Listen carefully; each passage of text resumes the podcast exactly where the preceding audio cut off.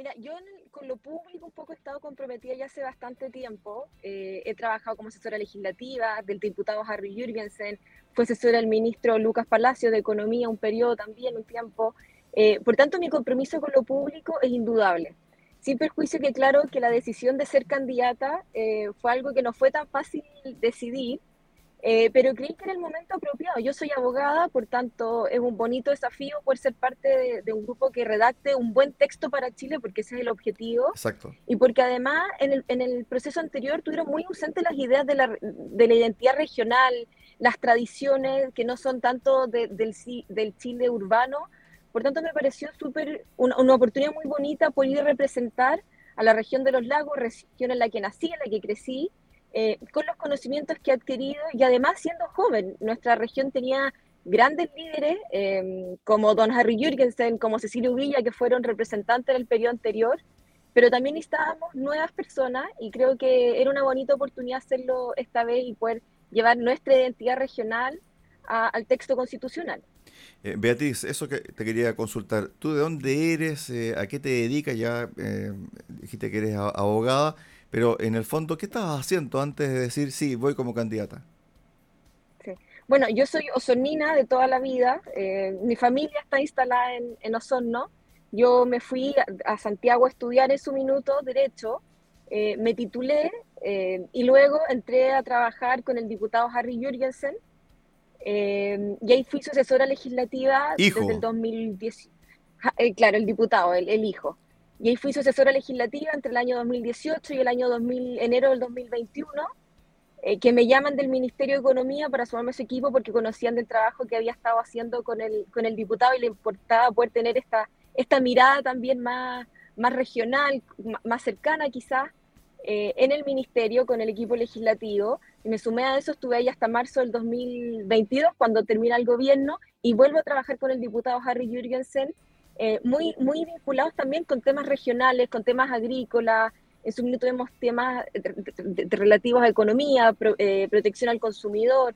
Entonces, hemos podido tener contactos con distintas asociaciones, gremios y personas y hemos podido conocer las realidades y cuáles son esas necesidades, cuál es la protección legal que necesitan, cuál es el, estatuto jurídico finalmente para entregarle certeza al agro, a los emprendimientos, para poder desarrollar sus proyectos. Beatriz, ¿tú estás apoyada por qué conglomerado político? Yo voy por el Partido Republicano. Ok. El Partido Republicano eh, tuvo una postura bastante fuerte, ¿cierto?, sobre este nuevo proceso. Ellos no querían este nuevo proceso pero finalmente la gran mayoría de los partidos que tienen representación política se pusieron de acuerdo y dijeron, ¿sabe qué? Hagamos otro proceso, pero de una manera distinta. Por lo tanto, eh, ¿cuál es la postura tuya sobre este proceso? Porque en el fondo, desde el punto de vista político, el Partido Republicano dijo, ¿sabe qué? No nos gusta este proceso porque no tiene plebiscito de entrada, porque eh, solamente un par de partidos políticos se reunieron, etcétera. Pero uno puede discrepar de aquello, pero en el fondo ¿Cuál es tu postura y tu visión sobre este proceso? ¿Es bueno para Chile? ¿Se tiene que zanjar definitivamente el proceso constitucional? Mira, nosotros inicialmente, luego del plebiscito de salida anterior, el Partido Republicano fue parte de la mesa de trabajo para buscar un una nueva salida o cuál era el mejor camino constitucional para Chile. Sin embargo, nos dimos cuenta que tampoco había una real voluntad de sentarse a conversar lo que se buscaba muchas veces era, daba la impresión incluso que había un preacuerdo previo, previo al plebiscito, que ya habían estipulado ciertas reglas y que lo que se iba a negociar era si era con paridad, sin paridad, cómo, con escaños reservados, sin escaños reservados y cómo, sin darle efectivamente una vuelta real al proceso. Si uno mira hoy día, seguimos con paridad, seguimos con escaños reservados, incorporamos expertos, eso, eso sí lo reconozco y lo valoro, y ahí el Partido Republicano también pudo poner un experto en su representación, Em, pero creíamos que efectivamente no era necesaria una nueva convención, sino que pueden haber otros mecanismos para hacerle los ajustes a nuestro texto constitucional que sea necesario.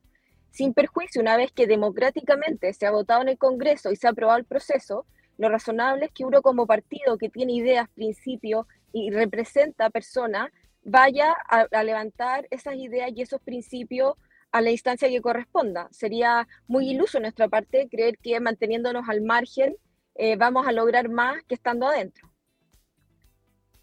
Sobre eso mismo, ¿cuáles son los principios que tú vas a defender al interior del Consejo si es que llega?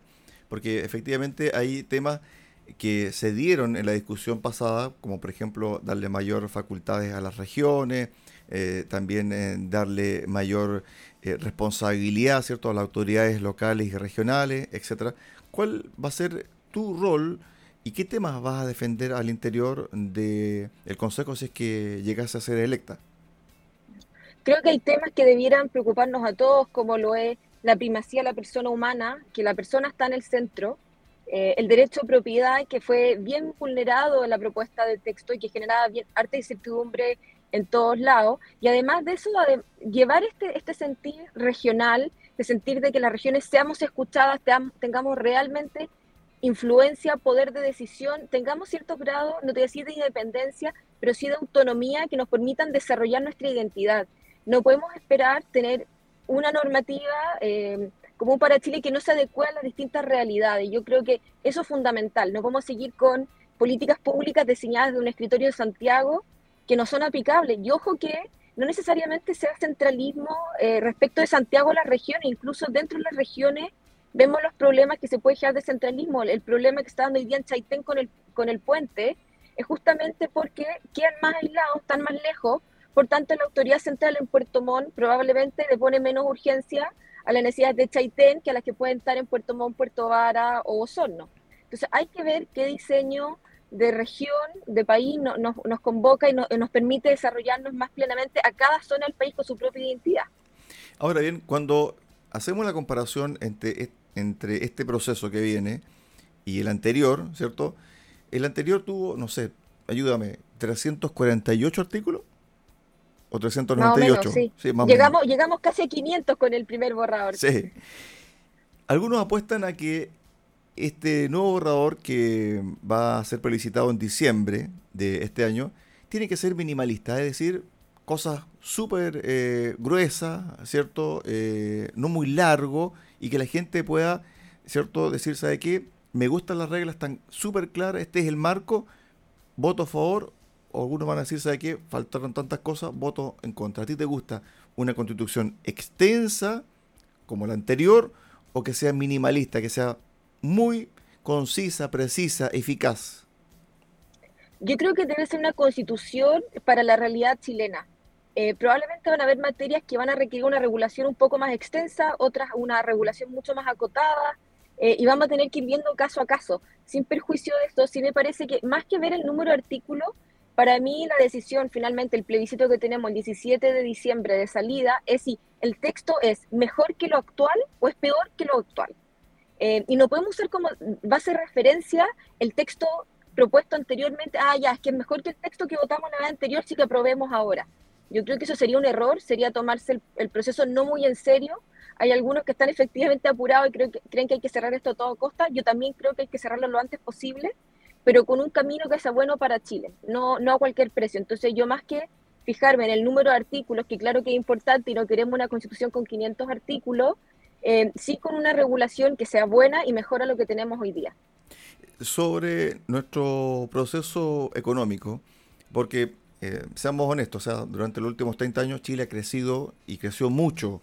Eh, sacamos más del 70% de la población que estaba en la pobreza, la redujimos a un 4 o 5%, algo inédito en Latinoamérica y no creo que se vuelva a repetir. Y así yo puedo enumerar un montón de cifras que se lograron durante esos últimos 30 años, pero que en los últimos, eh, en la última década, creo yo, como que nos estancamos económicamente. Y yo no sé si el salto que tenemos que dar para crecer nuevamente pasa por la constitución o pasa por tener unas reglas o leyes específicas para dejar la inversión y que crezca el país a ritmo eh, interesante. Yo comparto tu apreciación completamente. Creo que el país vivió una época de gran auge que nos permitió la constitución vigente y por eso creo que tiene que ser un texto mejor al actual, si no, no podemos, no estamos en condiciones de aprobarlo.